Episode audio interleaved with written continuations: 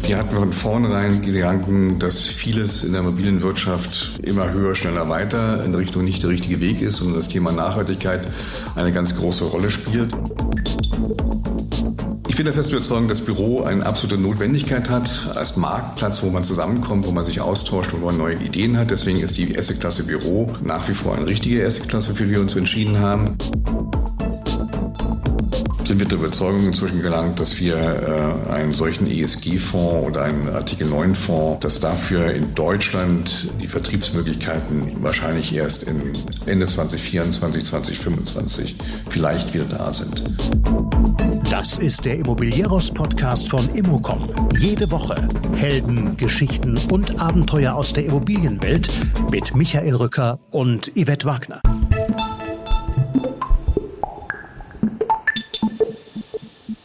Wir haben Sonderkonjunktur. Das sagt Robert Christian Giert, der mit seinem Geschäftspartner Alexander Happ 2019 den Projektentwickler Asidus gründete.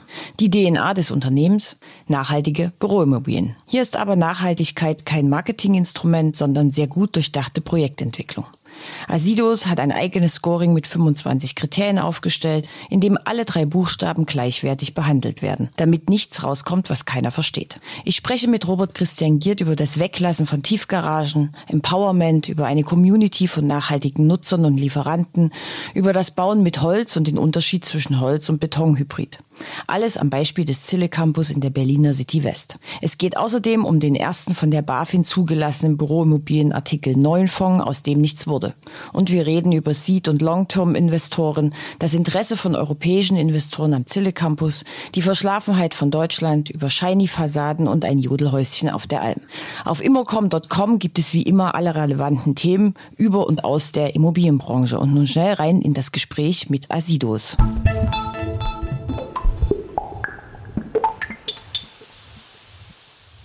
Heute kommt der Immobiliarus Podcast aus Berlin. Mir gegenüber sitzt Robert Christian Giert von Asidos. Hallo. Hallo, herzlich willkommen.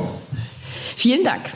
Ich würde gern gleich mit einem Zitat von Ihnen anfangen. Das lautet, Deutschland denkt immer, es ist weit vorn. Wie viel Nachholbedarf hat denn die Immobilienbranche im Gegensatz zu anderen Ländern? Also in Deutschland sind wir mitnichten weit vorne. Wir haben äh, gerade was die Immobilienbranche betrifft einen erheblichen Nachholbedarf gegen andere europäische Länder, wie beispielsweise die Niederlanden oder auch Frankreich, die schon in ihrer Vorgaben, was die Immobilienwirtschaft machen darf, beispielsweise bei CO2-Abgaben, Energieeffizienzstandards, da sind die deutlich weiter. Und bei uns in Deutschland wird diskutiert, äh, wie aktuell, über die aktuellen Heizungsgesetze und desgleichen. Und es wird diskutiert und es wird diskutiert, aber man kommt nicht zu einem Ergebnis. Und die anderen Nachbarländer sind da schon wesentlich weiter und auch andere Länder, sogar die USA, sind in einigen, mit einigen Bundesländern oder mit einigen Staaten deutlich weiter als wir in Deutschland. Wir behalten aber trotzdem die gute Laune jetzt hier im Podcast. Absolut. Das ist schön.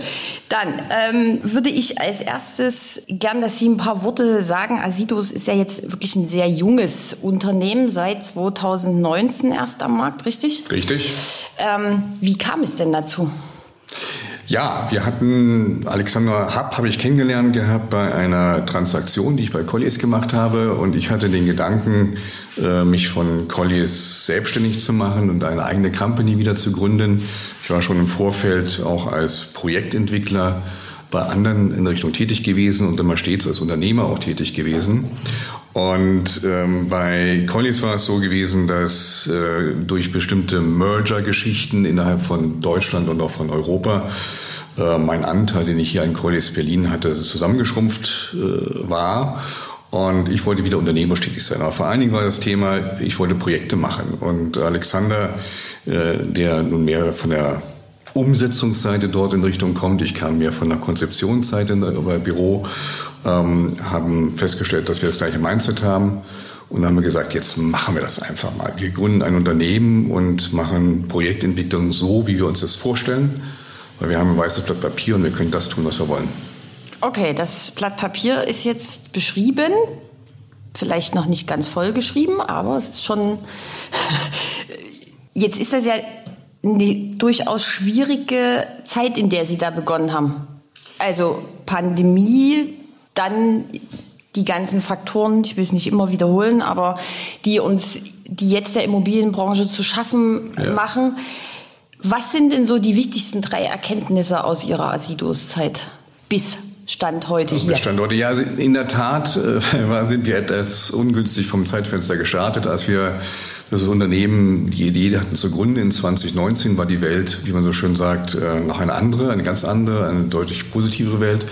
Und damals ging es eigentlich darum, wie kann man sich abheben von anderen, wie kann man sich unterscheiden mit seinen Projekten von anderen, vor allen Dingen, wie kommt man an Projekte überhaupt ran. Und wir hatten von vornherein Gedanken, dass vieles in der mobilen Wirtschaft immer höher, schneller, weiter in Richtung nicht der richtige Weg ist, sondern das Thema Nachhaltigkeit eine ganz große Rolle spielt. Und das war auch für uns, sage ich mal, die Motivation. Und Nachhaltigkeit war von vornherein bei uns eigentlich in dem Unternehmen eingeschrieben als DNA. Bei uns in der äh, Satzungssache steht drin, dass wir nachhaltige Immobilien und gemeinwohlorientierte Immobilien errichten möchten. Nicht gemeinnützig, äh, wir wollen durchaus ein wirtschaftliches Unternehmen sein. Und so sind wir auch gestartet. Wir wollten diese Unternehmen errichten und wollten diese Immobilien errichten und wollten die langfristig bei uns auch behalten und weiter fortführen. Wir haben äh, im März 2020 die erste Immobilie mit unserem Seed-Investor hier gemeinsam angekauft. Ähm, dann kam das Closing und fünf Tage später kam der erste Lockdown. Das, das war ja so prima. nicht unser Businessplan, muss man mal ganz klar sagen. Vor allen Dingen, weil natürlich jeder in dem Augenblick gesagt hatte, das Büro, wir haben ausschließlich die erste Klasse Büro, auf die wir uns konzentrieren. Das Büro ist tot, keiner braucht mehr ein Büro, weil wir arbeiten künftig nur einer von zu Hause aus und so weiter und so fort. Und unser Businessplan war also äh, Makulatur eigentlich letztendlich hat, gewesen. Hat Sie das in eine Sinnkrise gestürzt? Nein, überhaupt nicht, weil ähm, äh, zum einen von der S-Klasse Büro sind wir nach wie vor erzeugt. Das ist auch das, was ja heute wieder sich bestätigt, dass die Leute wieder zurückgehen ins Büro, weil sie da den menschlichen Kontakt haben. Und Gott sei Dank sind wir alle Menschen und nicht nur Maschinen die nur am Teams sich das gegenüber setzen. Das kann sich doch ändern. Nein, also ich glaube nicht, dass KI das ändern wird. Also ich bin der festen Überzeugung, dass Büro eine absolute Notwendigkeit hat als, als, als Marktplatz, wo man zusammenkommt, wo man sich austauscht, wo man neue Ideen hat. Deswegen ist die erste Klasse Büro nach wie vor eine richtige erste Klasse, für die wir uns entschieden haben. Ähm, natürlich sind die Faktoren, also, die es gibt, also Zinsen, äh, Baukosten und auch die Multiplikatoren letztendlich beim Verkauf heute andere, als sie vor der Pandemie gewesen sind. Aber es hat uns nicht in eine Sinnkrise geschickt, weil wir nach wie vor der Überzeugung sind, dass nachhaltige Immobilien, wenn man sie wirklich nachhaltig erstellt und konzipiert, der richtige Weg sind. Und das hat sich eigentlich auch nur bestätigt. Also eigentlich ist es heute so, dass wir mit unseren Immobilienprodukten, die wir kreiert haben, möchte ich mal fast formulieren, eine Art Sonderkonjunktur haben, weil es gibt kaum nachhaltige Immobilien, wirklich nachhalt, konsequent nachhaltige Immobilien, die auf dem Markt sind. Und mit unseren Immobilien gehen wir da einfach einen Schritt voraus und sind vorausgegangen. Deswegen war der Weg genau richtig. Ähm, wir haben die Zeit eigentlich genutzt, um uns sauber und gut aufzustellen, ähm, haben eine eigene ESG Impact-Standard entwickelt. Da kommen wir dann später noch dazu. Ja, ja gerne. Und ähm, das waren alles Sachen, die wir in der Pandemie genutzt haben, die Zeit. Und eigentlich war es auch so, dass wir durch diese Pandemie wie soll ich mal sagen, noch enger zusammengewachsen sind. Oder der, der, der, äh, das hat sehr gut stattgefunden. Also wir haben jeden Tag in unserem kleinen Team äh, miteinander ähm, über Teams zu dem Zeitpunkt, aber miteinander stundenlang konferiert und ähm, haben daraus gute Sachen entwickelt. Okay, also DNA haben Sie jetzt schon kurz beschrieben, Office nachhaltig Neubau und Bestand. Das füge ich jetzt mal noch dazu, genau. aber kommen, kommen wir dann noch. Ähm, wie groß ist das Team? Wir sind zehn Leute. Zehn Leute, das ist ja noch aber über Das ist überschaubar. Wir hatten natürlich größere Pläne gehabt, aber gut, jetzt machen wir das mal so mit dieser Mannschaft und die ist sehr, ähm, wie sagt man, schlagkräftig und ähm, ein tolles Team, was wir haben und macht viel Spaß. Jetzt kommen Sie ja aus einem Konzern, Sie haben es vorhin schon gesagt, Colliers. Ähm, wie ist denn das so mit der Selbstständigkeit? Naja, man muss dazu sagen, Colliers äh, war eine Station in meinem beruflichen Leben, zehn Jahre lang. Ich habe hier Colliers in Berlin aufgebaut und zu einem sehr starken äh, Berater äh, hier in, oder Makler hier in Berlin gemacht. Ähm, vorher war ich bei anderen Unternehmen tätig, hatte auch selber eigene Unternehmen gegründet gehabt. Und das Thema Gründung habe ich schon mehrfach, wie gesagt, mein Leben gemacht. Und da fängt man immer klein an und baut das langsam auf. Ich bin überhaupt kein Konzernmensch.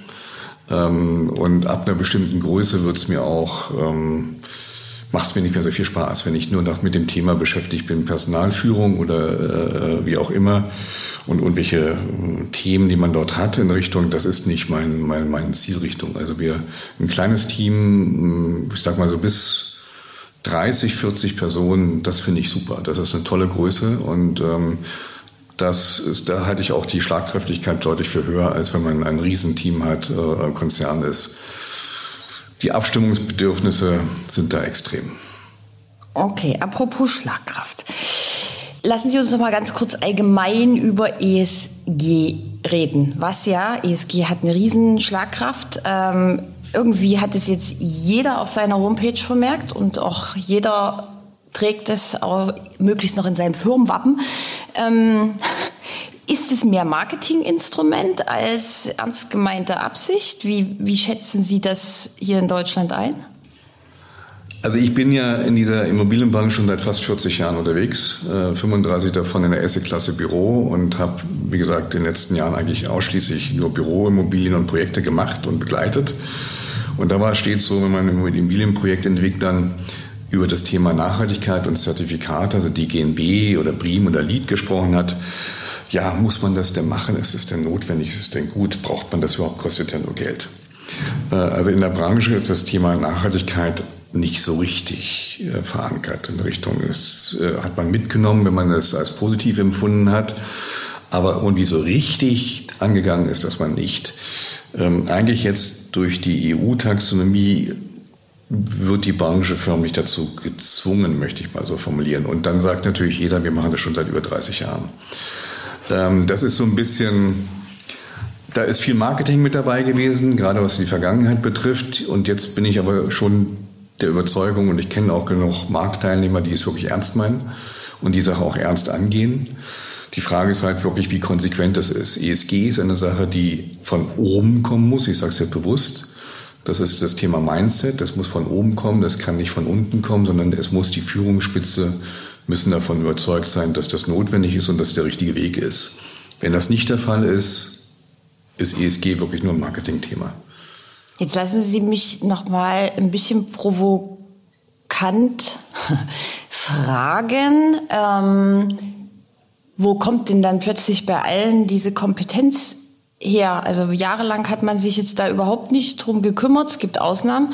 Und jetzt sind plötzlich alle Experten. Geht das gut?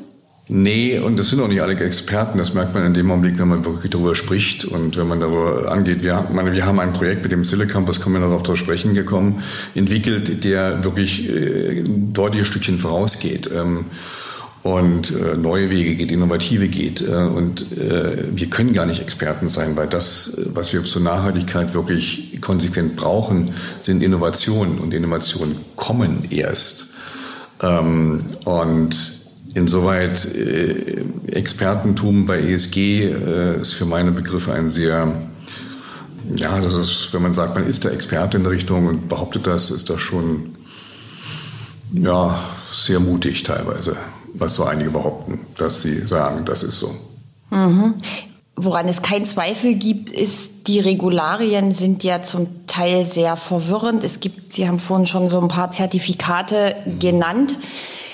Das ist ja auch eine sehr schöne Ausrede, würde ich jetzt mal sagen, oder sehen Sie das anders? Also braucht es das eine Regularienpaket? Können die alle nebeneinander sein? Naja, also wenn man sich da einsteigt jetzt, also vielleicht noch mal einen Schritt zurück. Also das Thema Nachhaltigkeit ähm, ist eigentlich nicht als Begrifflichkeit oder irgendwas in dem Thema reguliert. Einfach ist doch die Frage, wenn man sagt, man möchte nachhaltig in Richtung sein, was bedeutet das? Und das ist, wie gesagt, wieder das Thema Mindset. Und dann muss man sich die Frage stellen, okay, was gibt es für Vorgaben, die in irgendeiner Form sind, aber wo wollen eigentlich die Vorgaben hin? Wo will eigentlich der EU Green Deal 2019 im Dezember von der Frau von der Leyen verkündet eigentlich hin?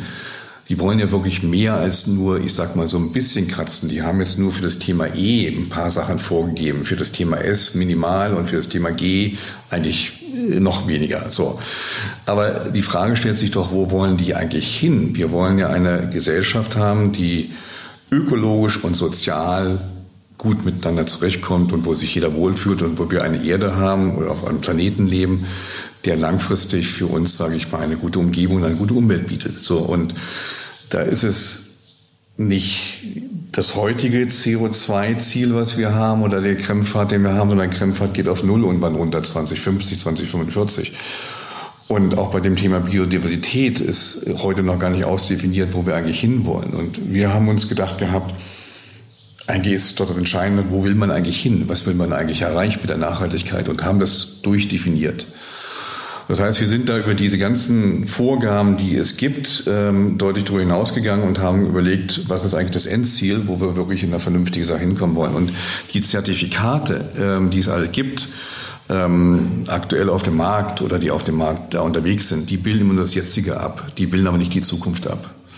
Dann frage ich Sie jetzt, wie sieht die Zukunft aus? Also man muss kurz noch ergänzend äh, sagen, dass Sie ähm, ein eigenes Scoring, ESG-Scoring gemacht haben. Vielleicht können Sie noch mal ganz kurz äh, sagen, was das anders macht als die anderen, die es schon gibt und wie dann eben, also was ist denn dann das Ziel? Genau, also die Frage, die sich erstmal stellt, gibt es überhaupt ein ESG-Scoring-Modell für die Immobilienwirtschaft, was wirklich E, S und G umfasst? Nein. Es gibt hauptsächlich auf E bezogene Scoring-Modelle, auf S minimal. Wir haben gesagt, wir bilden für E, S und G wirklich ein Scoring-Modell ab, wo alle drei Buchstaben gleich sind. Das heißt, wir haben 25 Kriterien oder 25 Kriterien definiert und haben alle diese Ziele gleichgestellt. Das heißt, jedes Ziel bekommt die gleiche Punktzahl. Das heißt also, ich kann genauso mit einem S-Ziel punkten wie mit einem E-Ziel punkten oder mit einem G-Ziel punkten. Und wir haben auch nur 25 Ziele ausgesucht und haben diese 25 Ziele ähm, nicht äh, wie es gibt Checklisten mit 300, 400 Punkten, wo Sie da ankreuzen können und alles Mögliche.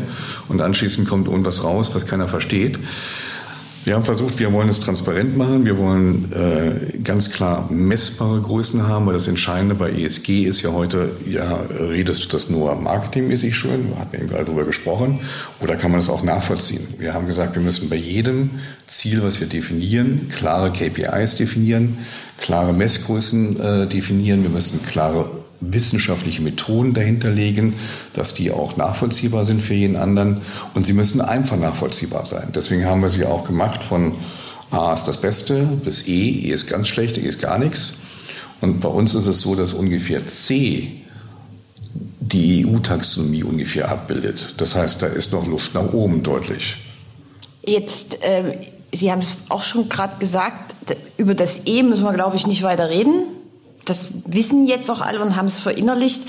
Können Sie denn mal als Beispiel für S und G äh, mal sagen, was da bei Ihnen im Scoring zum Beispiel wichtig ist? Gerne. Also beim E äh, finde ich trotzdem noch mal, bleibe ich noch mal ganz kurz hängen, weil wir Themen reingenommen haben, die bei der Immobilienwirtschaft noch momentan relativ weit hinten sind. Äh, das Thema Mobilität, ähm, wird häufig darüber gesprochen, aber eigentlich ist das Thema mit dem Autofahren hin und her zum Büro zu fahren der größte Killer, den man eigentlich in jeder Klimabilanz haben kann. Weil nach dem ähm, Greenhouse-Gas-Protokoll ähm, im äh, Scope 3 spielt das eine große Rolle. Wir haben das Thema Mobilität drin und wir bauen bei unseren Häusern eigentlich keine Tiefgarage mehr für PKWs. Wir sagen von vornherein, wir brauchen eine öffentliche Verkehrsanbindung, die muss perfekt sein. Und nur da bauen wir auch. Das ist ein wichtiger Punkt. Ähm, wir haben ähm, auch ein weiteres Thema ist das Thema Biodiversität und Stadtklima, also die Aufheizung der umliegenden Flächen. Das wird heute schon vielfach diskutiert. Und was ein ganz wesentliches Thema ist, ist das Thema auch bei E noch Material, also Kreislaufwirtschaft, äh, Cradle to Cradle. Sogar unser Bundesbauministerium hat das inzwischen verstanden. War erstaunt. Also auf dem CIA-Tag hat sie das erstmalig, äh, ich das erstmalig von ihr gehört. Äh, Finde ich sehr gut. Ähm, da sind wir schon lange bei diesem Thema dabei, weil das für sehr wesentlich halten. Das Thema S war echt schwierig, ähm, das zu entwickeln, weil wir sprechen über Büroimmobilien und wir haben, wir bilden die Thema E und S komplett auf das Thema Büroimmobilien ab. Und was ist S bei einer Büroimmobilie. Bei einer Wohnimmobilie kann man es relativ einfach machen. Das Thema Bezahlbarkeit. Bei uns haben wir gesagt, das ist ganz wesentlich für die Nutzer das Thema Gesundheit und Wohlbefinden. Ich muss mich in einem Bürogebäude wohlfühlen, es muss gesund sein. Und wir haben dort ähm, mit einbezogen, dass äh, da gibt es ein Zertifikat, das nennt sich WELL ähm, kommt aus Holland oder aus Amerika eigentlich. Das haben wir mit einbezogen und es gibt eine äh, Untersuchung, die man auch machen kann, ob das Gebäude ähm, allergikerfreundlich ist. Auch das machen wir. Äh, wir messen laufen die Luft drin, die Lichtverhältnisse und desgleichen. Und das ist für uns wichtig, dass die Nutzer sich dort wohlfühlen. Die Nutzerzufriedenheit ist klar. Aber wir stellen vor allen Dingen auch auf nachhaltige Nutzer ab. Wir wollen nur unsere Gebäude an nachhaltige Nutzer vermieten. Ui. Jo, da sagt die Bank auch Ui dazu. Ist denn da plötzlich auch der Nutzerkreis eingeschränkt? vor allen Dingen in dem jetzigen Markt. Ja, aber das Interessante an der ganzen Sache ist eigentlich, dass das eigentlich nicht eine Einschränkung ist, sondern eigentlich eine offene Geschichte ist. Wir bauen ja nicht den gesamten Büromarkt, sondern wir bauen ja nur einige wenige Gebäude. Und wenn Sie einige wenige Gebäude in Richtung bauen und dort sagen Sie, da kommen nur nachhaltige Nutzer rein, dann entsteht eine Community von diesen nachhaltigen Nutzern miteinander, wie sie sich miteinander kommunizieren, wie sie sich miteinander austauschen, dann entsteht was Neues. Und das wollen wir letztendlich fördern. Und wir haben ein Modell entwickelt, wonach wir die Nutzer, ich sage mal, einordnen können, wonach das geht. Wir beziehen uns da auch auf ähm, eine Definition der GLS-Bank dieser nachhaltigen Bank, dieser grünen Bank und sagen, okay, das sind nachhaltige Nutzer aus nachhaltigen Branchen und die haben ein Modell, wo sie mit umgehen, wie sie mit ihren Mitarbeitern umgehen, wie sie was machen in der Wirtschaft und die sollen bei uns in die Gebäude reingehen. Und eigentlich ist das momentan eher wie ein Anziehungs-, wie ein Magnet. Weil die Firmen sprechen uns selber von sich aus an und sagen, ihr baut da was, ihr wollt nur nachhaltige Nutzer haben, da wollen wir gerne rein. Also das ist genau das Umgekehrte. Also okay. das ist eine interessante Geschichte. Wir legen natürlich auch sehr viel darauf, dass dann entsprechend die Nutzungsmischung dort passt, aber vor allen Dingen auch das Thema Empowerment. Empowerment ist ein Begriff, der gerade aus diesen sozialen Bereich heraus ja kommt. Empowerment bedeutet, was kann ich, was tue ich und trage zu bei, damit der Nutzer eine besondere Befähigung hat, etwas ausüben kann. Das kann man durch Gestaltung, durch Bezahlbarkeit, durch bestimmte Flächen zur Verfügung stellen, Ausstattung der Flächen dort machen. Das tun wir. Und das kann man auch messen. Empowerment kann man messen. Da gibt es spezielle wissenschaftliche Methoden dazu. Und das können wir entsprechend umsetzen. Natürlich beziehen wir auch unsere Lieferanten bei dem Thema S mit ein. Ähm, Nachhaltigkeit der Lieferanten. Es gibt das Lieferkettengesetz. Das ist ja sogar eine Geschichte, die von der äh, vorgegeben ist. Aber Lieferkettengesetz, insbesondere bei dem Thema Bauen, ist äh, eine echte Herausforderung. Und wenn Sie dort mit Bauunternehmern dann sprechen und sagen, ich möchte das gerne bei uns im Vertrag reingeschrieben haben, dann gibt es echt Diskussionen. Aber auch das löst sich eigentlich wieder auf. Unternehmen, die arbeiten wollen für das Land Berlin beispielsweise, müssen einen langen Katalog ausfüllen und nur dann werden sie ausgewählt. Und bei uns ist das quasi genauso. Okay, und jetzt das G. Jetzt bin ich ja gespannt. Das G. Das G bezieht sich bei uns auf Unternehmen. Das heißt, wie wir eigentlich die Unternehmen und die alten eigenen Werte in der Richtung damit umgehen. Ein ganz wesentliches Thema bei G ist das Thema Transparenz. Wir bilden unser äh, ESG-Impact-Modell, was wir hier definiert haben, komplett ab, auch auf unserer Webseite und stellen das nach außen zur Verfügung. Wir sagen auch, dass dieses Modell ein Open-Source-Modell ist. Das heißt, ich habe letzte Woche gerade wieder einen Vortrag gehalten auf der Holzbau-Koalition und ähm, habe auch gesagt, wenn ihr das ESG-Modell von uns haben möchtet, könnt ihr haben, ohne Probleme. Wir sind da ganz offen, ganz transparent und wir zeigen auch auf, wie wir unsere Projekte dort entsprechend einstellen. Wir gucken, wie wir das Thema der Gemeinwohlorientierung abbilden bei uns im Unternehmen was wir für Maßnahmen durchführen, was wir da gemeinsam machen. Auch das kann man klar messen und nachvollziehen. Und natürlich sind bei uns in den Verträgen der Mitarbeiter alles Thema ESG mit als entsprechende Boni oder ähnliches entsprechend definiert, ist ganz klar. Okay, das heißt also, wenn jetzt ein zuhörender Projektentwickler sagt, ich will das jetzt mit dem Asidos Scoring probieren, kann er sich vertrauensvoll an Sie wenden. Ohne Frage. Das stellen Sie sozusagen einmal der ganzen, also Sie haben das entwickelt und Sie stellen das einmal der ganzen Branche genau. zur Verfügung. Wir sind kein, um das klar zu sagen, wir wollen kein Scoring-Modell, äh, das ist nicht unser, unser Business-Modell, ähm, sondern unser nee, Scoring ist, ist halt einfach. Sie brauchen das ja aber um die Nachhaltigkeit Ihrer eigenen Projekte. Genau darstellen zu können. Darstellen zu können. Richtig, und nachvollziehbar darstellen zu können. Das mhm. ist nämlich das Transparenzthema ist sehr wesentlich. Mhm. Gut, das haben Sie jetzt gemacht. Andere versuchen das ja auch und haben es auch zum Teil gemacht. Wie kommt denn das jetzt aber alles so zusammen, dass es dann mal bei allen funktioniert? Vorhin habe ich Sie ja auch gefragt, also braucht es ein Modell nee, ich, oder, oder? Ich glaube, wir kriegen das, also ich kenne unsere Branche lange genug und unsere Branche ist halt einfach zu kleinteilig. Man muss sich mal überlegen, ähm, äh, wenn man sich anschaut, die großen Projektentwickler, die wirklich großen, was die für Marktanteil haben am gesamten Markt, das ist immer im einstelligen Prozentbereich. Das ist das Maximale, was wir ungefähr haben können. Und insoweit ist unsere Branche viel zu kleinteilig. Und ob man sich da irgendwo verständigen kann auf ein gemeinsames Modell, habe ich meine große Zweifel. Es gibt Initiativen wie ICUR oder ähnliches, die da das versuchen. Ähm, da machen alle möglichen Leute in Richtung mit. Das ist auch sicherlich sinnvoll dann guckt man sich das System an oder guckt sich auch andere Systeme an. Da fehlt immer das Thema für mich Transparenz. Äh, und Nachvollziehbarkeit, wie offen das ist. Ähm, das Einzige, was sich momentan so ein bisschen etabliert, weil es von den Banken sehr, sehr stark äh, vorangetrieben wird, weil die nichts anderes haben. Die Banken stehen genauso, also ich sag mal, nackt da, die haben auch nichts Gescheites.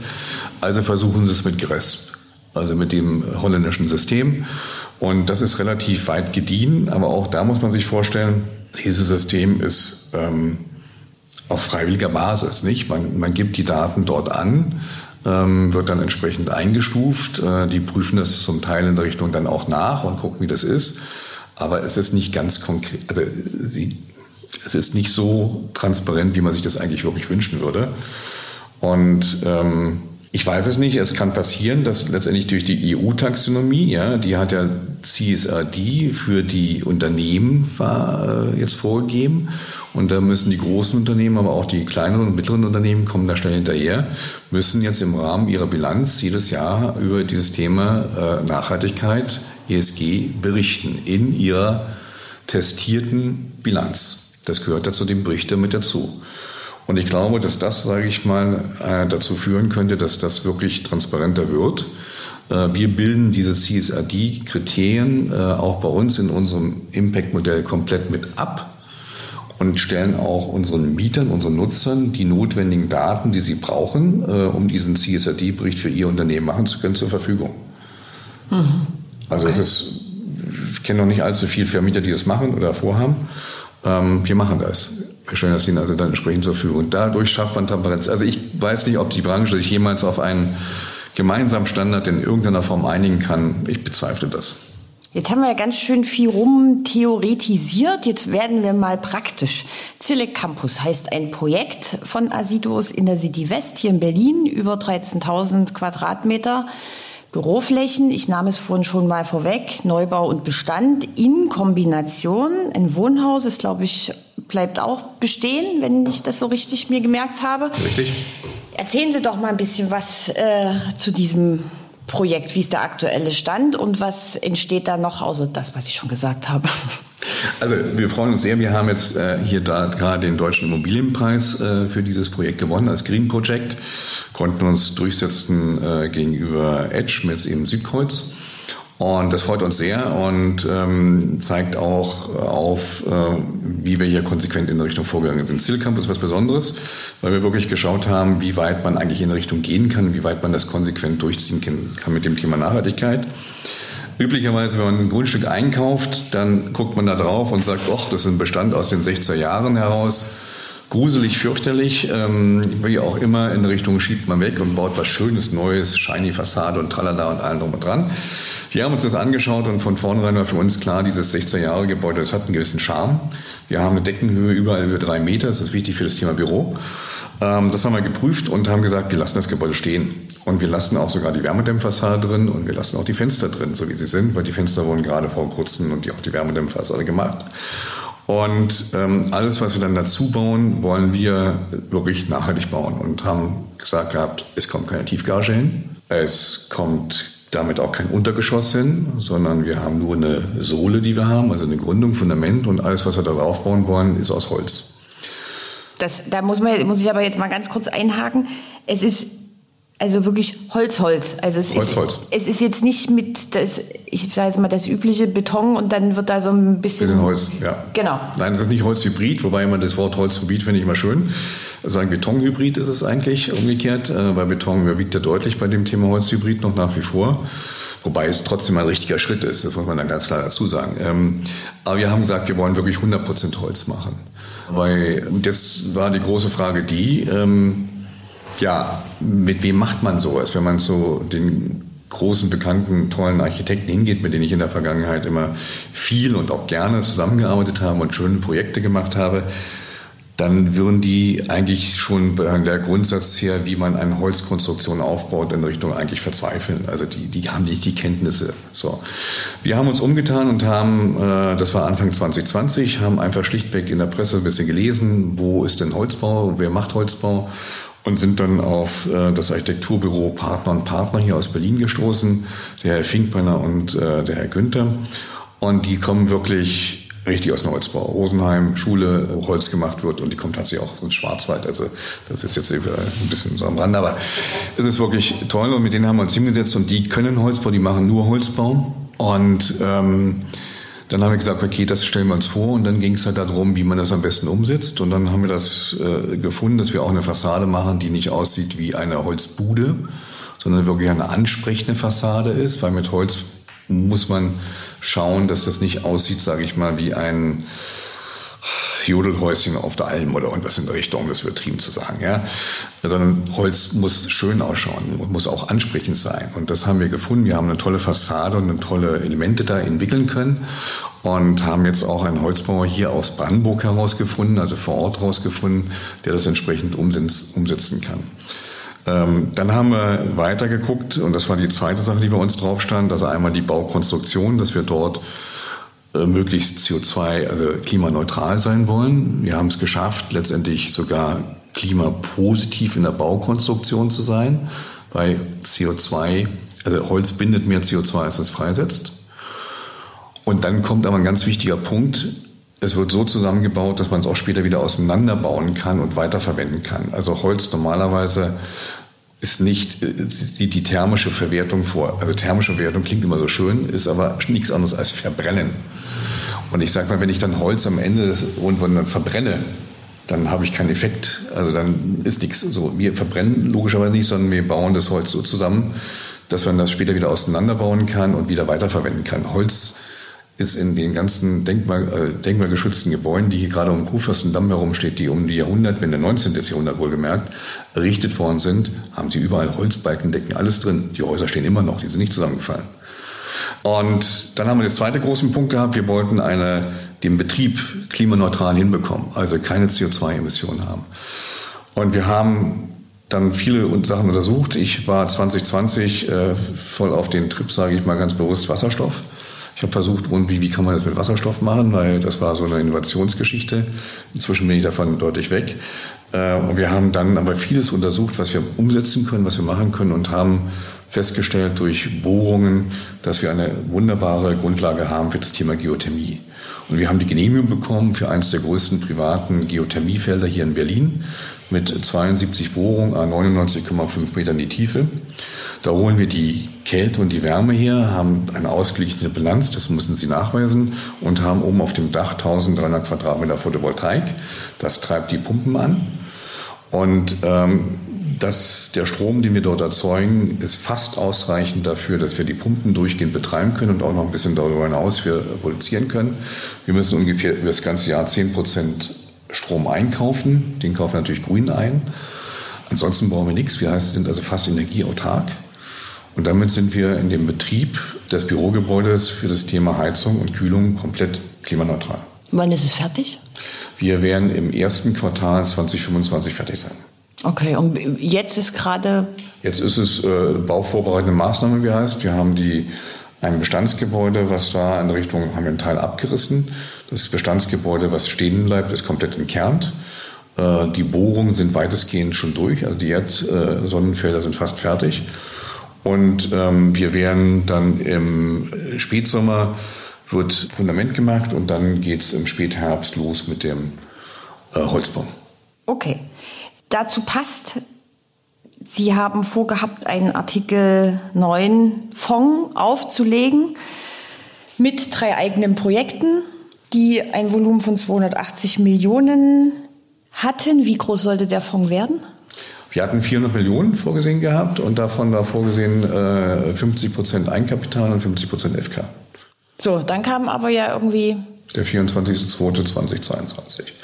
Ja, wir hatten, den, äh, wir hatten die Vertriebsgenehmigung für den ersten äh, von der BaFin zugelassenen äh, Büroimmobilienfonds Artikel 9 im Herbst 2021 bekommen, im Spätherbst konnten dann ähm, ein paar Anleger finden, die auch gezeichnet haben, äh, haben also ein bisschen Geld eingesammelt in Richtung und hatten eigentlich äh, im Januar, Februar 2022 eigentlich war das gefühlt hatten wir eigentlich den Fonds platziert, weil es war doch ähm, zwar zögerlicher, aber alle haben gesagt, das ist das Richtige, das richtige Produkt, das passt.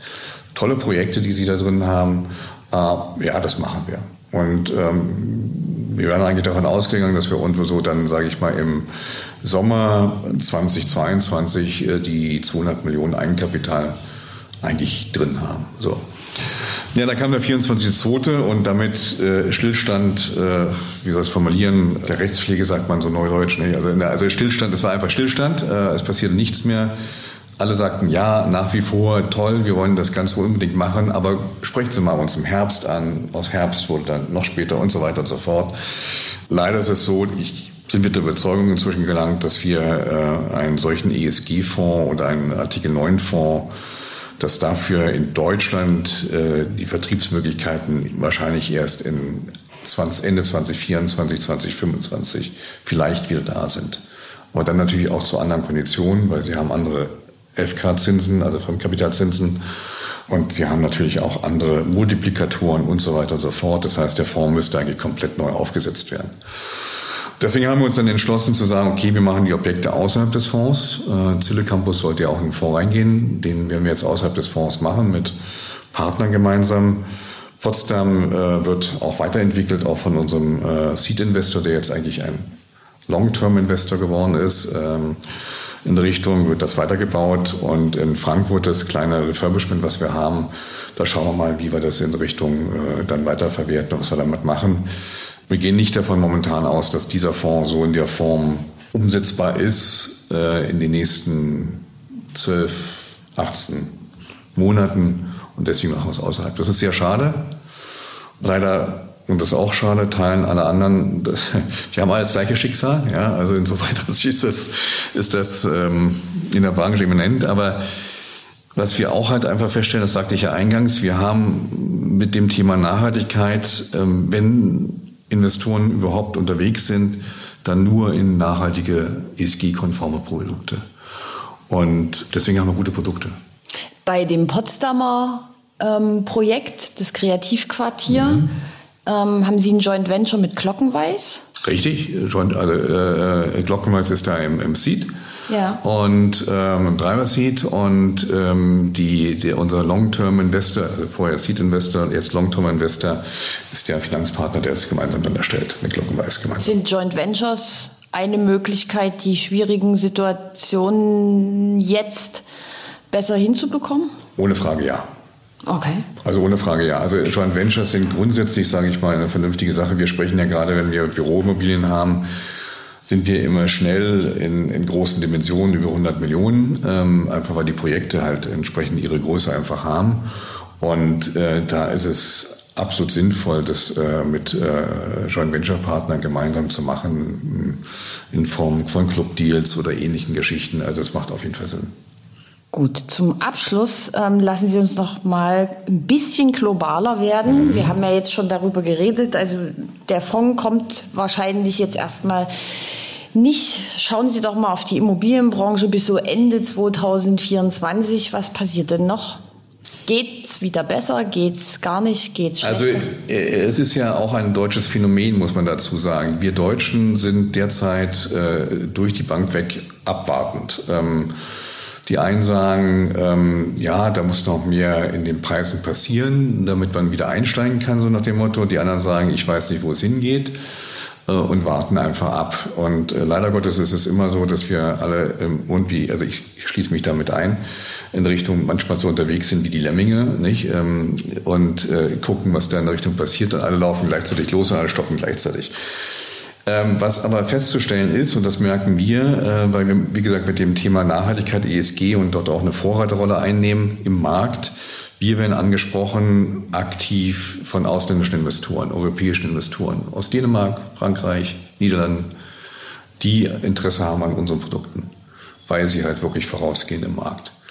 Und ich glaube, dass wir in Deutschland wieder mal, also Entschuldigung, einiges verpennen, wie wir auch eingangs da gesagt haben mit dem Thema, alle anderen sind da schneller. Die anderen werden da schneller sein. Und ähm, uns macht es momentan Freude, wirklich mit den Investoren, europäischen Investoren zu sprechen weil in Deutschland brauche ich momentan mit keinem sprechen. So, und dann, was passiert dann? Wie wird der Markt dann weitergehen? Wenn er dann wieder anspringen wird in Deutschland, wenn die Deutschen auch wieder verstanden haben, okay, es macht Sinn, und in Immobilien zu investieren, dann wird die Suche und die Hatz losgehen nach diesen nachhaltigen Produkten, die es dann nicht gibt, weil einfach das, die nicht geschaffen werden in der Zeit, ähm, was uns zugutekommt, sage ich mal so. Ähm, und dann wird man sehen, wo es wieder weitergeht. Aber ich glaube, dass beispielsweise Büroimmobilien weiterhin gefragt sein werden. Und ähm, das Thema Wohnen ist sowieso außen vor. Also insoweit, die Immobilienwirtschaft hat ihre Berechtigung und wird entsprechend auch weitergehen. Ah, was für ein Schlusswort. Da wird ja dann doch wieder alles gut. Robert Christian Giert, vielen, vielen Dank für das Gespräch. Herzlichen Dank.